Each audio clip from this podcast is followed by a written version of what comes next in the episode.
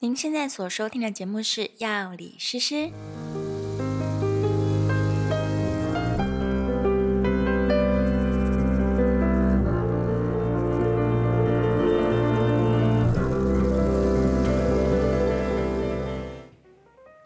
Hello，大家好，欢迎来到药理实施的频道。今天我们的节目很开心，我们邀请到一位其实是在这个咖啡业界非常资深的，算是大前辈的山姆哥，让我们欢迎山姆哥。大家好，我是 Sam，没有啦，不敢当啦，不敢当，嗯只是就是，嗯、刚好做的比较久，就是你很早就开始研究咖啡了，研究没有啦，就是因缘际会嘛，踏入这个领域，嗯然后自己也对很多事情很好奇，嗯那你有好奇心，你就会一直想要去挖掘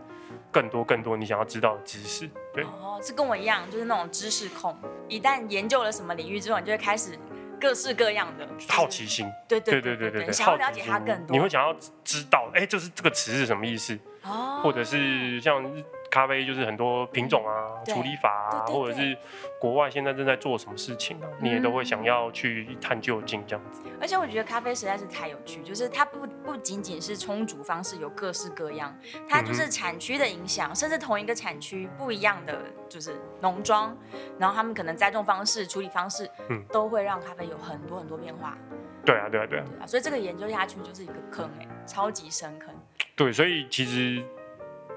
你你真的说你要哦研究的非常透彻，嗯，或者是你你你真的知道的很多，我觉得这件事情太难，因为它不光光是只是在冲煮面，嗯，有可能在产区啊、种植、栽种啊、贸易啊，哦这个全部都是，其实都是如果你做咖啡、喜欢咖啡的人，都是可以去了解的一个部分。嗯所以在这要真的要了解进深入的了解是非常需要很多时间，可能更要碰碰运气了，因为你会想要接触咖啡，应该都是。比如说，在台湾找一些咖啡厅开始工作啊，或者是对，你自己是一个爱喝咖啡的人，嗯但是比如说你的工作的公司它本身不是生豆的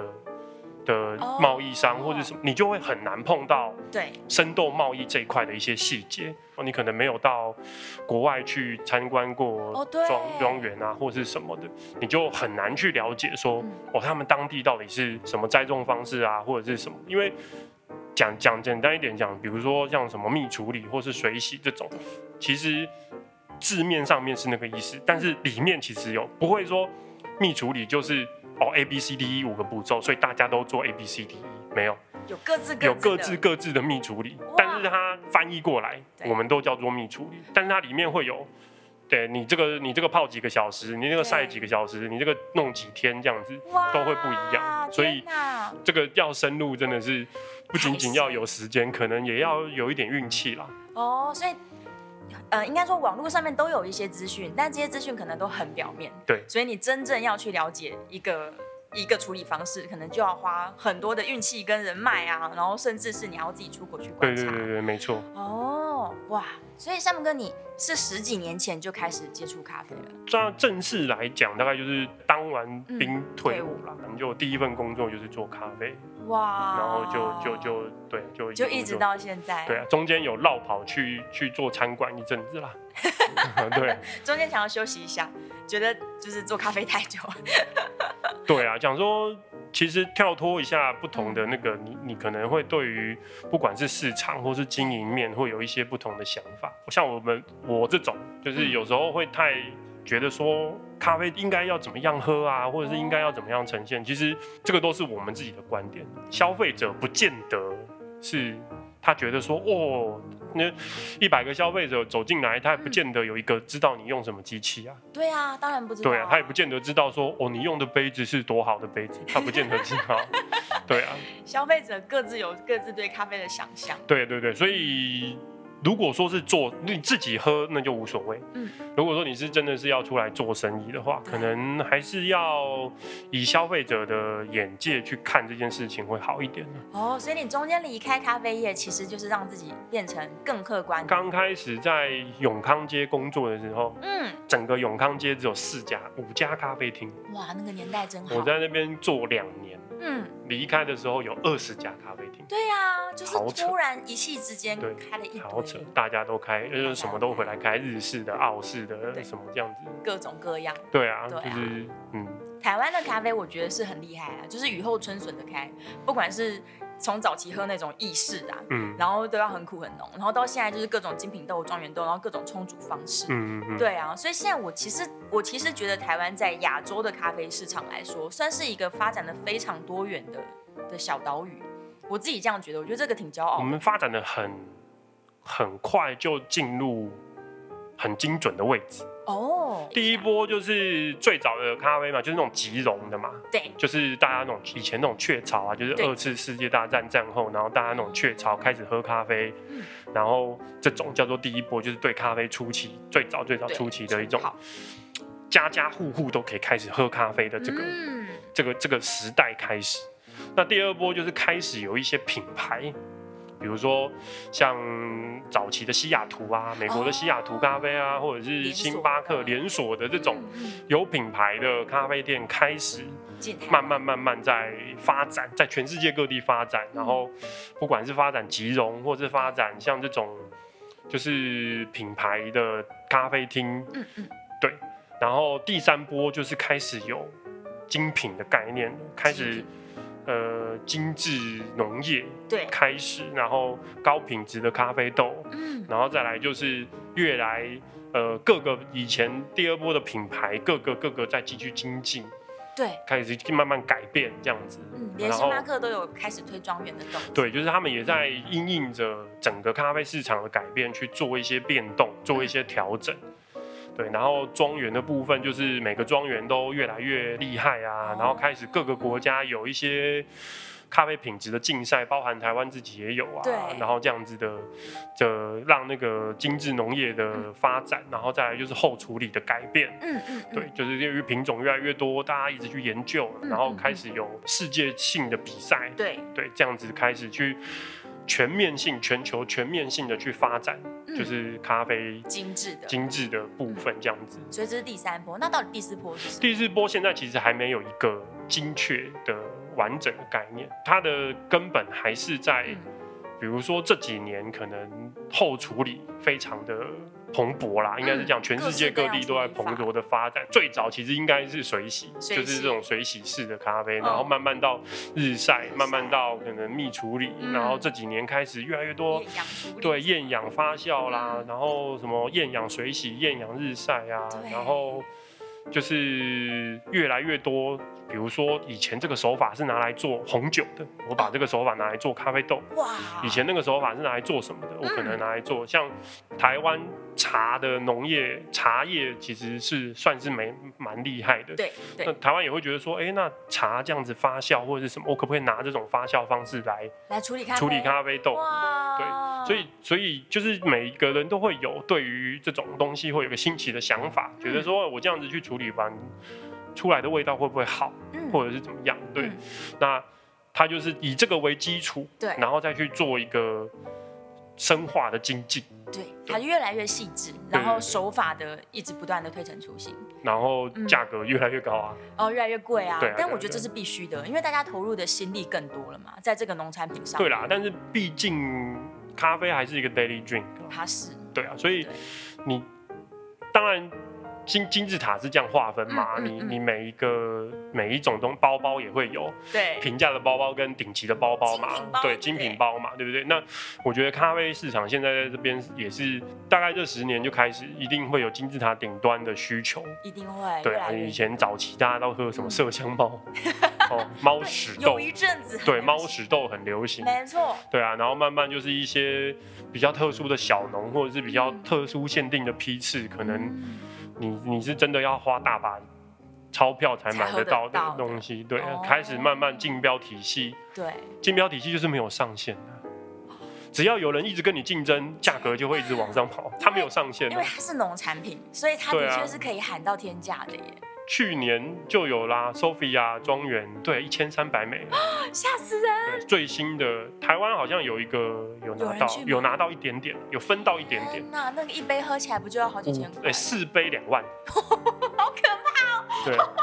哇，我们还没有喝到这么贵的咖啡过。但是就是供需问题，是，对，这个东西就是供需问题，嗯，它但只是会一越来越精一致。般市场还是大的。对啦，对对啦，对啦，就是从最便宜的那个超 Seven Eleven 的咖啡之类的嗯连锁咖啡，连锁咖啡还是这几年才有，对最早也是期嗯新的，最早期就是那种一咖啡啊，一咖啡很早前以前一咖啡，然后哇塞，全全全台湾人到处都在喝是一咖啡，咖啡，然后它就是一个一个三十五元也有好咖啡的那个 slogan 嘛，对，然后就是那个时候的咖啡豆就是。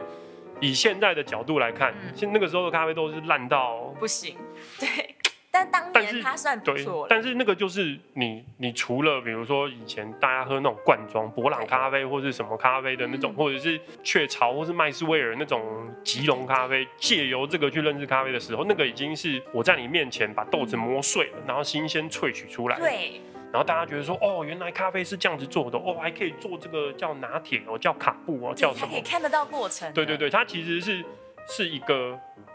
大家对于咖啡认识的突破。是第一是阶段的突破嘛，对因为你没有认识这个嗯突破，你可能不知道咖啡原来是这样子被做出来的。嗯当然，制作咖啡的方式很多很种，多种但早期台湾还是以这种意式咖啡为为主，为主的，嗯对。嗯对啊，然后慢慢慢慢慢慢，就是越来越连锁店开的越来越多对，然后一直在精进这样子，嗯慢慢慢慢手冲了，慢慢慢慢虹吸了这样子。没错，而且我觉得台湾很成熟的，就是我们不论是在冲煮的方面，也是有很多很厉害的人都拿到世界冠军。嗯，然后在烘焙的方面，其实台湾也是做的很厉害我，们也有世界冠我军，们很厉害，我们就对啊不管在咖啡的哪一个层面软，实力很强，可能只有在种豆子这件事情，因为因为土地的就是纬度的就是风关土系条件啊。对但对对是这几年其实台湾在品种的引入嗯，咖啡农啊哦，他们其实在是这种精致农业栽种上面，然嗯后台湾农业本来就很强，本来就台很湾农强，业是世界强国的，对它在这个种植上面已经。比如说，巴拿马的 g e 下有自己的一条风味上面的路，就是他们会认定这个是巴拿马 g e 下的风味。嗯，那其他的 g e 下可能就是，比如就说不是这个味道。呃，瓜地马拉、跟夏或哥伦比亚，嗯可能就没有像光巴拿马这种独特的野姜花啊，或是这种花系列的、嗯水果系列的这种风味。我们台湾其实有一个很厉害的咖啡人，然后在哦台湾也是耕种咖啡非常久，哦，所以对他现在引进巴拿马 g e s h a 的台湾品只种只有他种得出来，自己种出来，就是在台湾的土地上面哦，种出那个味道种，出那个味道，哇！所以台湾农业其真的实太是厉害很厉害。但是对台湾的缺点是我们种植的土地太小片。对，造成人工贵嘛，嗯然后你的产量就是会比较没有那么充足，没办法量产，对，也不没能办法量稳产定。，所以就是就是真的都是喝精品啦，那真我的都们是很喝精 lucky 啊，品。我们可以自己喝啊，就是以后台湾就一条龙，自己种、自己烘、自己冲这样。那个价格可能也不会那么亲 民。对啊，最近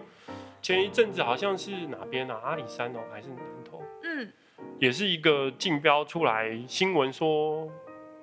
几公斤好像不到，然后七公斤还几公斤，哦反正它不是非常大量的，很少。五十四十万还五十万啊， 成交价是天哪！嗯也是用竞标的、啊。哇，好，那物以稀为贵，所以对以啊后台湾豆子只会越来越贵。当然只要它就是精品致质越来越对啊好，嗯精致农业下面的产物的结果，就像就像日本人种那个哈密瓜，一颗要卖这么贵是，对呀、对啊一样的道理那。其实我觉得是一件好事耶，我们台湾反而会变成是一个咖啡的精致的，就是在亚洲来说，我们的地位可能会对跟啦别的国家不太一样，对，但是产量是隐忧啦，一定很对少啊，啦，产量是隐买不忧，到，那就只买好不到啊只买好不到天价了， 对啊，买不到。会变成传说中的咖啡。 看有没有干爹可以赞助一下，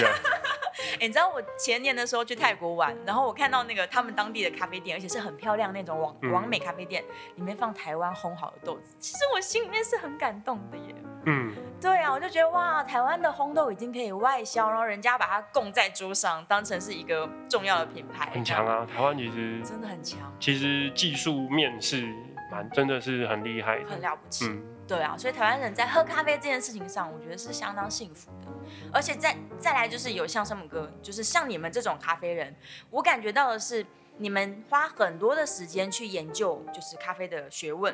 然后但是你们却用比较很平民的价钱，不断的在供应市场，然后让大家可以品尝到各式各样不一样的咖啡。你会觉得好像其实咖啡界很就嗯清流哎、你你要把市场做大啦。嗯，对，就是每每个人面对咖啡的想法跟角度其实不太一样，对，但是终究终归一句话是，你你你做这件事情的目的就是推广咖啡这件事情是。我自己想做啦，我嗯对我不知道其他的大家的那个咖啡达人、咖啡师是嗯，是是其什么想法。那我就是只是想要让更多人喜欢咖啡，嗯，对嗯，然后希望有朝一日我们的市场可以像澳洲一样，一个早上就三五百杯。嗯哇，对啊，就是就是这个是台湾现在碰面临到的最大的困境，就是独立小咖啡厅很多很多，但是它的杯量可能打不赢便利商店。嗯哦，当然，对啊，对，这个也是一个隐忧，是我们的可能房租太贵，所以造成你的对，嗯你的独立小咖啡厅的那个价格压不下来，成本太高了，对啊不是成说本太咖啡高豆本身，嗯是整个营运的整成个营本，运的成本太高。嗯，对啊，，那台湾低薪问题其实很多年了嘛，很多这个我们就年了不再讨论了。但是低薪问题会造就，就是你每一天可以拿出来消费的嗯能力是固有限定的、有限的。对，我可能今天就是我想要喝咖啡，嗯我口袋里面就是只有一百块，嗯，那我看来看去，我就觉得哦，那个超商的六十块可能蛮适合我的。我看一下那个旁边那个独立小咖啡厅，嗯一看哦，他的一杯咖啡竟然要一百二、一百三，对，我就是没有钱买啊。所以就没办法了，所以我就没办法。所以嗯大饼还是在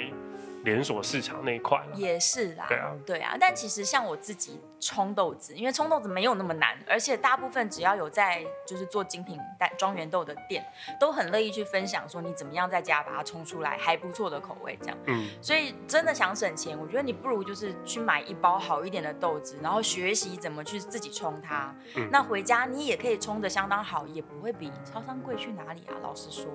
就是需求嘛。有对些人就是他觉得这个仪式感很重要。嗯，我早上起来哦，能磨豆子，对，磨豆手煮磨，煮水，对嗯然后放，然后开始冲，冲完之后哦，坐在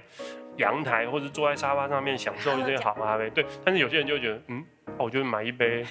就好啦。对啊，哦，对啊对，啊，但是是这样子啦，就是嗯、呃三种，我觉得是三种人说三种话，嗯哦嗯呃一种是冲豆子的，嗯，卖器具的，哦。然后技术流的，嗯他们会不一样。那烘豆子的，就是对他烘出来的豆子，你今天去他店里面喝，嗯他希望你在他店里面喝，跟你回家冲是一模一样，对，所以他是用最简单的方式教你做冲煮，哦，因为他如果说他今天嗯，让你发觉，你回家喝跟他在店里面店里面喝不一样，他就会去找你。他 说：“哎、每一次来找你都说，哎、为什么我那天回家冲跟我在你店里面喝不一就样？不一样那就麻烦了。可是因为你是做烘焙嘛，你主对要是要卖买豆豆子，子，嗯所以这件事情很重要。那卖器材的，嗯，他就是会告诉你说，这个器材这样，这个器材这样，你要冲甜的用这 样，因为你要买各种器对材对哦，对对，因为其实我我觉得器材分成很多种啦。嗯那当然，你说有没有办法一个器材达到所有器材的效果？我觉得一定有可能。嗯，因为你的介你中间的那个介质，或是你可能膜的粗细度啊，对或者什么选择一下，我觉得你要达到那个效果，差一点点也都还好。嗯，但是他如果跟你讲说，今天这个绿杯就可以达到大家做的事情，你就只会买那个绿杯就砍旧了，哦对，他后面他后面其他的品牌都没办法做啦哦都不。用卖啦，对啊，所以做器具的他就是会告诉你说，哦，这只壶怎么样，这个绿杯怎么样，哦对这个怎么，那你就是买了一个，买了一个，买了一个，然后各式各样都要买，开始买完了就开始玩颜色嘛，就对同一个绿杯出了五六个颜 色，然后大家来收限集，定版对，限定版或者是跟什么特别的什么合作版这样子对对对。但是这个就是说真的，就是商业生意嘛做做生意，对。对，那技术本位的就是嗯我我在那边可能用这个冲法什么的，但是我用一种很特别的介质或者是什么，你你你在家里面喝不到，你只能来来找我喝，一定要坐下来喝我冲的，对你你要喝这杯咖啡，你嗯只能来找我，嗯，对，就是这样。哦没错，真的耶，对啊，所以果三然种。是卖方市场就是三种完全不同的思维。对啊，对啊，对啊，嗯，超商就是超商了，超商是走便宜路线， 他就按按键而已啊。对，就是按下去就好。对啊，啊！但现在你看，你看器材部分，他们已经到了那种你可以买一台机器，然后是咖啡大师机器人冲给你喝的，嗯，对对对，已经到这种程度了。对啊，对啊，果然是在三块，他们各自往顶尖去发展。对啊，对啊，对啊，嗯越来越精进，然后是，可能未来就会变成是机器人取代人力，但一是定我觉得这件事情还是有点困难啊啦，因为人好像还是会有一个需要，就是那种仪式感。温度啊对他好像会觉得说啊，机器人冲出来了，不喜欢，即便那个机器人冲出来了，搞不好跟那个人冲出来一模一样，你还是不喜他欢，还是会觉。得嗯哪边好像怪怪的这样。我觉得因为咖啡是农产品，它毕竟是一个有温度的东西，对啊，嗯那所以我们也会认为说，人冲出来他的每天的变化，或者我今天冲的好，嗯明天冲的不好，就那个不完美反而是他好喝的其中一个理由啊。对我来说是，嗯嗯嗯对啊没错。哎、我很喜欢跟山姆哥聊咖啡、哦哦哦哦没有，然后没有我这种知识那儿的听到一大堆，我就觉得太也不会啦，其实就是我我们对于咖啡其实是一直保持着一个热很情开啊很开放的想法，对，这个事情没有这么严肃。嗯嗯嗯，那在我的咖啡世界里面，没有以前人家讲什么浅焙一定要高温冲，深焙一定要低温冲哦没这有种一事情，定，我就是喜欢深焙高温冲啊，嗯，它就是你喜欢的东西，你就不用去在乎别人啊、对，这很 personal，这很 personal 啊，所以我觉得没有对或错，嗯，就是你你你今天用这个方式冲出这杯咖啡，你喜不喜欢嗯，嗯就，好了。用舌头去判断，对，因为对最终就是还是你要喝嘛，对啊，对啊，啊，你喝其实只是你自己的风味感官，嗯不会说今天同一杯咖啡，你喝跟我喝，我觉得我们两个会对到一样东西，不太可可能。能，那个还是真的很很很自己的东西对。那你今天就是花了一百块，花了一百五十块买一杯咖啡，嗯。你喝了舒服，你觉得那个钱你花了值得，这个最重要。对，那我们就回过头来说好了，就是根本在旅行，它在这么蓬勃发展的台湾的市场里面，就是这个品牌它究竟想要做做点什么？它嗯想要为台湾的市场就是做不一样的事情是什么？嗯，根本在旅行是我们在二零二零年执行的一个就是新的计划。嗯，那它的目的就是在二零二零一九年年底开始爆发疫情嘛，然后对全球开始慢慢变成了不能观光，你都不能出国对，就跟你都关在家里面，你还是很想要喝咖 啡是一样的道理。对，那我们刚好有这个资源，嗯，然后我们也很希很希望带给大家就是不一样的东西，包含是你对日本观光的思念啊，，对，或者是说你曾经去过那家咖啡厅，你很想念他们的咖啡啊。哦那我们就是代理了，总共是十一个咖啡品牌，都是日本的，都是全部都是日本各地大地区啊，东京啊、冲绳啊、大阪啊这些地方大阪京都，对比较嗯知名的，或是当地比较具有代表性的，嗯的咖啡厅，那我们引进了十一个品牌，然后全部都是跟他们签代理，哦，直就是我接们是签代了理，所以我是我们是在台湾可以用他们的 logo，哇，我们可以用他们所有，比如说社群上面的图片啊、图像，都是有经过他们，都是签约的啦，嗯，对啊，所以我们其实老实说做了一件蛮疯狂的事情，真的，你们应该是第一个做这件事情的人。对，全球我们是第一个规模做到这么大，对，你们有点像是平台，就是把这对啊些品牌全嗯部比引进进来。对啊，比如说一般的店家，他可能比如进别的豆子，就像你去对泰国。没错，他可能进台湾的豆子，他也是进一两只、两三只最多。我是那东京有一个在那个涩谷那边有一家叫做马美雅 Coffee 马美雅，它就是豆子屋嘛，嗯嗯，那它也是。世界、欧洲啊，或者台湾的品牌，它会比如说一个品牌，它选个两只，然后进那两只豆子在那边冲煮。对但我们是蛮完整的，把一个一个全部进品来牌，对我们每一个单日品牌大概都至少会有四到五支的单品。哇，然后一支的综合就是配方豆这样子、嗯嗯去嗯做嗯，嗯就是做意式咖啡这样。对，对所以我们十一个品牌，我们大概将近有五十多支，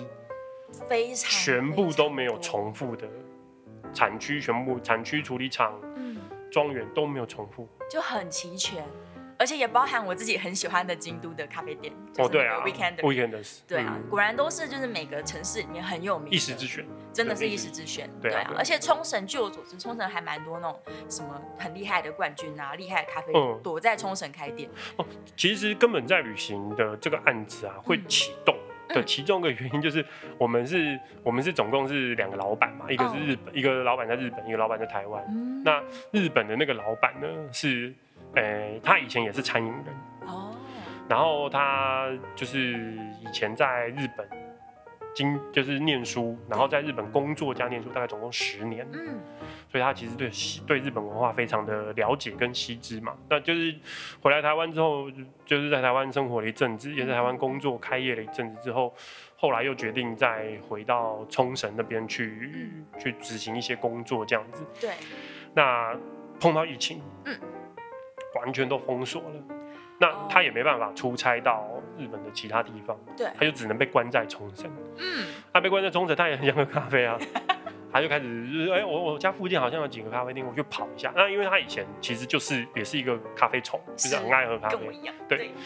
然后喝一喝就喝到有一家，他就觉得哦，这家咖啡厅很好 喝耶，很厉害，就常常去对，很常去去去去去到后来就跟老板跟老板娘变成好就朋是友，对朋友这样聊天啊，嗯然后什么什么的，然后他又说，哎、你那个台子上面怎么有那个奖杯？那个奖杯是什是么？什么奖杯啊？然后那个老板就说，哦，我就是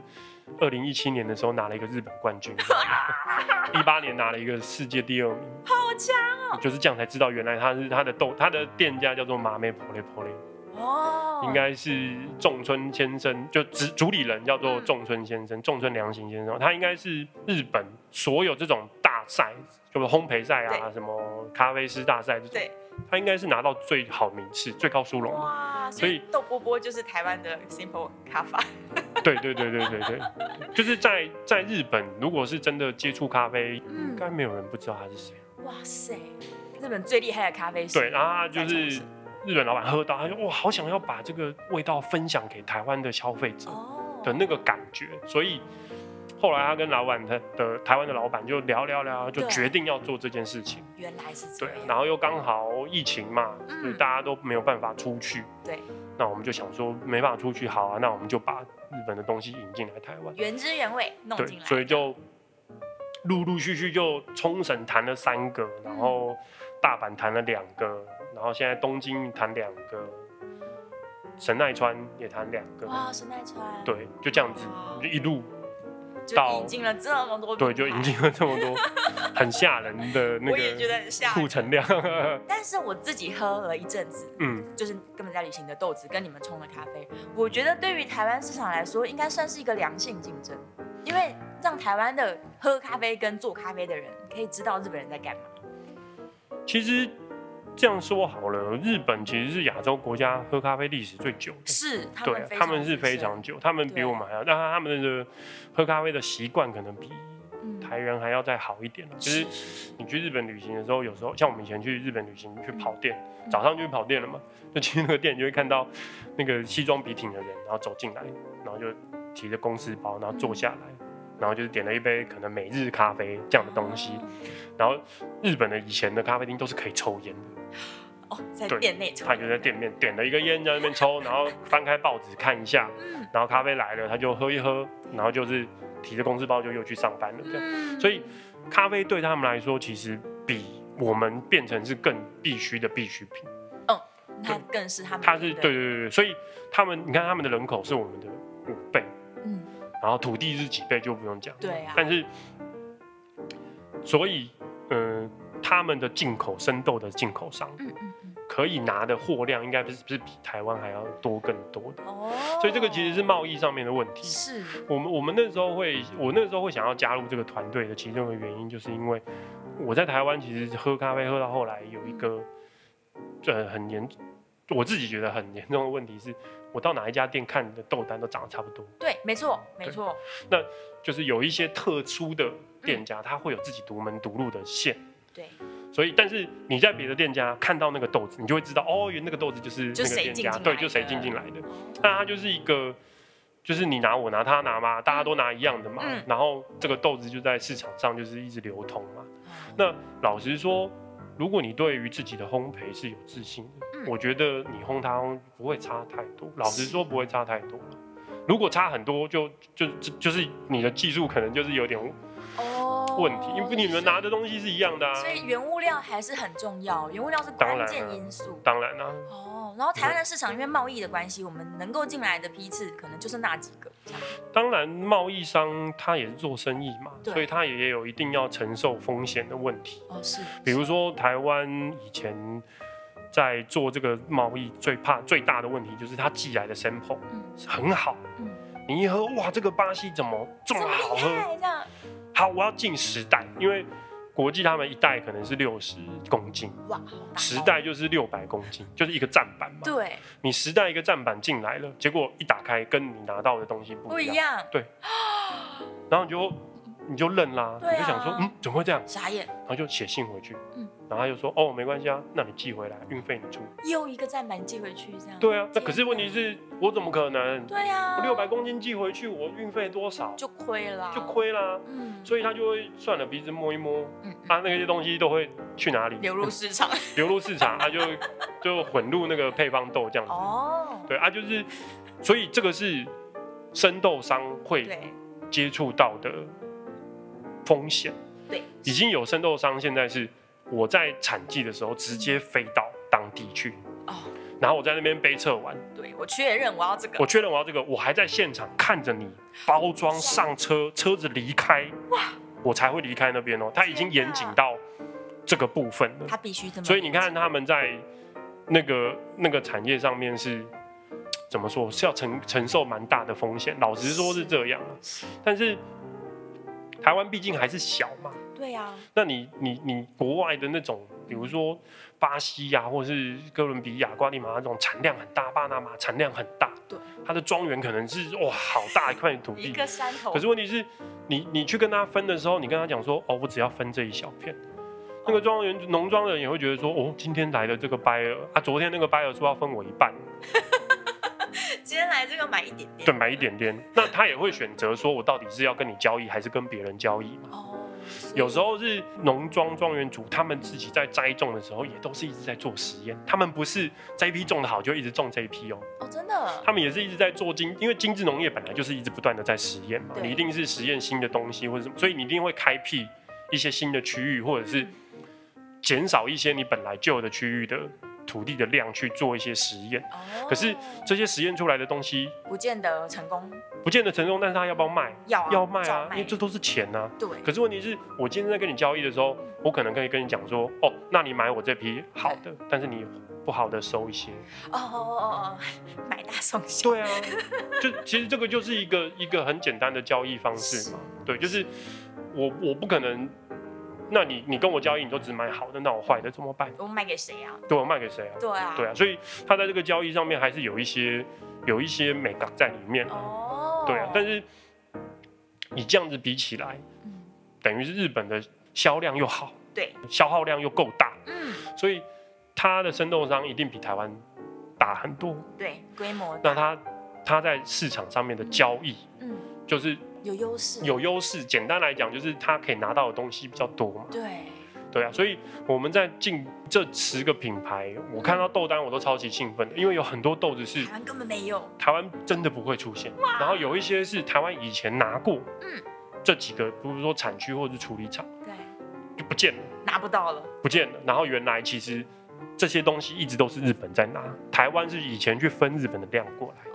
呃，也哦，是疫情爆发之后，对，其实国外的咖啡厅它也受到了疫情的影响，倒的也很多，嗯，那他们等于是整个需求量也下降，对，然后一定影响到它对国外的采购，对所以国外的一些大的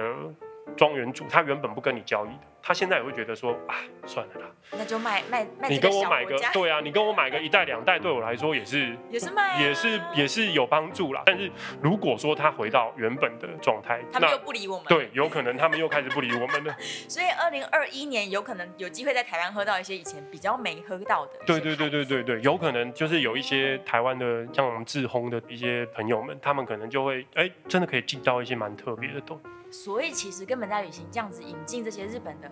并不是说台湾的冲煮或者台湾的烘焙有输日本多少，不是这样，是主要还是农产品的交易的问题，所以他们会有特殊的一些庄园的豆种，就是可以在日本被取得，对啊，然后我们就可以透过就是进这些大牌子，而且是很优秀的一些品牌的豆豆，就喝到不一样的味道。当然我们也希望就是说，我觉得知己知彼嘛。当然，对啊，他们可以做这么久，甚至是他们可以在比如说某一些比赛拿到这么好的名次，嗯一定是有料。对，那你不要把它想成是一种哦，你你来跟我抢生意哦，怎么样怎么样的。 不是就是全台湾都在跟你抢生意，不是只有我们跟你抢生意而已。对啊你不要这样想。但是我觉得这是一个精进，就是你你喝到这个咖啡的时候，你喝到这些风味，喝到它烘焙的内容的时候，嗯你可以去思考它到底是怎么样做到的。对，就是精进自己才是壮大生壮大你的生意的不二法门。嗯，而且就像我们一开始讲，我觉得根本在旅行让台湾的市场其实是做一件良性的竞争。像我一个喝咖啡的人，我也是，我喝台湾的豆子喝这么久了，我喝到根本在旅行的豆豆就会觉得，哎，这种烘豆的思维，以前好像我倒是真没喝到过。就他可能会想说，我就是要弄某一种风味出来，然后我各式各样的豆子，我可能综合在一起，然后做一件这个事情，这样。嗯，就是像这样子的以风味为主导的烘焙法，我之前在台湾的就是其他的店家、啊嗯比较没有喝到这样的想法，我就觉得很新鲜啊，超对级啊酷，。对啊，我们我们的信仰是咖啡豆本质啊。嗯，嗯冲煮其实真的占很小一部分，就是它可以改变的东西，老实说不多嗯有限，对，有限。嗯，对啊，你你跟两个人冲出来，其实你喝会有差别，但是对，它还是在那个区间里面，它不会因为两个人喝变成截然不同的东西，嗯嗯，这是嗯不可。嗯能发生的事情。用颜色讲，它都还是紫色的，对的，只是对浓的一点，只是红浓一点这样的紫色，淡一点的紫对色对对。那对你说你喜欢浓还喜欢淡，就变成个人口味是了。啊，对啊，那就这个就没有对错，老实说没有对错嗯，嗯只是说我们做这件事情的时候是希望，当然为带来为台湾的一些咖啡市场带来一些新的选择，是像我们的杯子啊，都很可爱，都会贴他们的对对那个对贴对纸嘛没，大嘴鸟的错贴纸或什么的。可能曾经去冲绳旅游的时候，有去过大嘴鸟，你在那边拿了一个杯子，很开心，拍了照。我们某某一个想法是，我希望这件事情在台湾重现在你身边，在嗯这个不能出国的状态底下，让你也有一个，就是我好想念日本哦，好想要在那边再拍一个这样的照片。那我们透过一个简单的充足的手法，不能讲到百分之百还原啦，哦，那至少我们有程度的百分之八十、百分之九十去还原这个东西，让你一解这个，相似，对啊，一解这个相思，可以有一个愉快的下午，也不错对呀，嗯呃所以你店名取得很好哎，对就根本是在旅根本行在旅行对，，哦我们老板取的，蛮可爱的，而且你们展店很快欸，现在已经在松烟这边有一家，然后对在长春长春路，嗯对，然后哎我们在民权的灿露都饭店里面有一个哦跟呃又赖明月的茶屋的一个合作，哦在那边，也是一个有个双品牌的对合作，算是特殊联的名嘛联联名店面这样所子。以也有茶，也有咖啡，，对对对，那边就是有茶有咖啡这样子。哦，之后是不是还会再有啊其他的？对，我们目前在预计是在台中会有一台个中会有一个新的案子这样子哇，那目前都还感在动人好好紧锣密鼓的在嗯在洽谈当中。这件事情，我觉得让它遍布全台湾是好事啊，我我自己觉得好喝啦，挂保证，我已经喝了好几个月了， 我自己我自己每一天都有选择障碍啦。真的，因为太多选择，我转头看那五十几支，我都不知道我今天要喝什 么。对啊，那这对于收集狂来说很棒哎， 它可客以那客人走进来直接傻眼，太他说多选择了吧？客人走进来说我想要喝咖啡，我就说那片那片都是，那片墙都是，你都可以选。对啊，如果听众朋友还没有去过根本在旅行的话，我我推荐大家可以走进店里面看看那个惊人的程度。对对对对对，然后你也可以依照自己的喜好，就是你到底平常喝哪一种风味的咖啡呢？酸一点、苦一点呢？然后来好好跟就是店里面的人，大家都超专业，可以对跟对讨对论一下。可以怎么来喝嗯看一看这个我们现在在做的这个算是新兴的产业嘛，就是一个新的概念很啦，酷啊！一我觉个新的得概这是念一个平台的概念。对一个平台，一个对，很像是咖啡豆的百货公司的感觉。是是。对，啊其实对台啦湾对于日本多多少少都还是有点好感在。喜欢啊，喜欢啦，台台日友好日友好嘛，对啊。但是，一来是我们看到日本的疫情其实蛮严重的，很严然后重到现在都还算蛮严重的。然后我们看到他们的环境这么严重，那加上日本老板其实对嗯已经在日本生活这么多年，他其实对日本也是有一份有一份像是自己的第二个故乡的的那个心情，所以。哦对，一另外一个方面是，我们也希望帮助，嗯在我们很安全的同时，对，我们希望帮助这些店家，嗯，多，我每个月可能多跟他叫个几十公斤、二十公斤的熟豆，哦对他来说可能都是一个维持生意的帮助。是是是，对，啊所以不光光这这很多层面啦，对不光光是说我们只是想要帮嗯，台湾的消费者多一点选择，嗯当然我们也是在做生意，没有 错。所以我们在制定价格的时候，其实我们是很接近日本的换算费率的价格哦。比如说他卖六百日币，我们就去换算一下六百日币，我们有的甚至卖的比他便宜。哇，你们家毛利很低耶。你看我，你你今天进来看，你看我们的那个咖啡一杯才一百五十块，对啊嗯，对台币，其实是我自己看起来我都觉得蛮，嗯真我的是就有说点你蛮们便真宜的的。是 非常不练对啊财，对啊，就是老板还是希望很说佛系啊。不要让大家门槛这么高了。所以我觉得对你们真的卖很便宜，非常多。对啊，对啊，还是希望大家多多支持啦。 对啊，嗯这个这个一个新兴的行业，然后我们不光是只有针对消费者，其实我们也针对台湾的一些，店家不管是你是自烘或是不自烘，哦，你不自烘，你本来就在跟其他人拿豆子嘛。嗯那我我其实也不会有那种想法，就是你的豆单一定要全部换我的豆子，没有。就是我，但是我觉得你可以增加个一只两只，哦，去去丰富你的豆单。是，对，所以我们也针对就是台湾的一些，我有一们些有在做店家经销这样子。对所以欢迎店家，也不只欢迎消费者啦，对啦欢迎店对啦家来这对边啊批，发来豆这边豆。，对对对对对，对，好，非常开心，今天谢谢夏姆哥啊，有谢谢接受谢我们谢的访问。谢谢谢谢然，后我也宣传一下，我希望能够在下礼拜二之前，我们这集可以上。然后我们宣传一下，礼拜二的早上十点钟，在那个 News 九八新闻台，我们会有线上的直播。所以如果你们想要看到 Sam 本人的话呢，也可以在 News 九八的这个 YouTube 频道看到我们的影像。这、是下周二的早上十点钟。好，预告完节目，我们再次谢谢山姆哥，谢谢谢谢谢，拜拜拜